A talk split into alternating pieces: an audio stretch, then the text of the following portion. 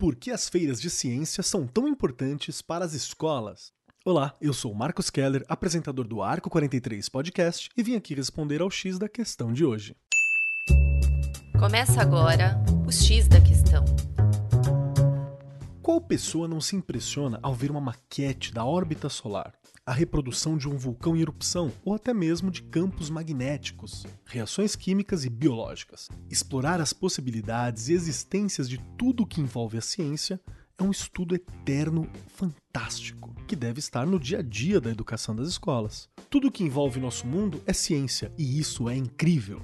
Ela nos capacita a análises e criações extraordinárias que fazem parte da vida cotidiana. Como não amar tudo isso?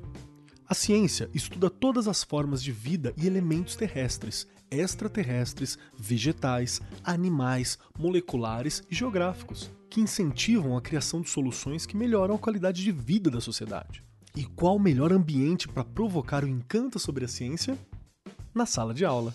A vivência dos estudantes na prática com atividades científicas proporcionará benefícios que levarão ao longo da vida, como a capacidade de análise crítica, pesquisa, interpretação, comunicação, raciocínio, questionamento, determinação, criatividade, coragem, autonomia, cooperação em equipe e a lista é enorme.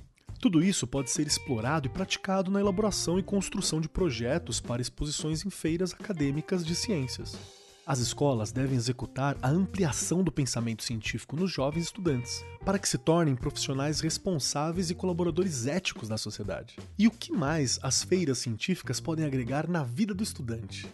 As feiras, no modelo que nós conhecemos hoje, surgiram por volta de 1960 e são espaços propícios para aguçar a curiosidade, imaginação e criatividade, tanto dos estudantes que trabalharam por meses em um projeto e passam a ver o resultado dos colegas, quanto para os visitantes que vão prestigiar e se impressionar com as exposições. As feiras aproximam os estudantes da educação básica da próxima etapa de estudo, o ensino superior, despertando novos interesses e possibilidades de carreira, além de ajudar na conscientização das necessidades da população e enriquecer o seu currículo. Mas vamos falar a verdade?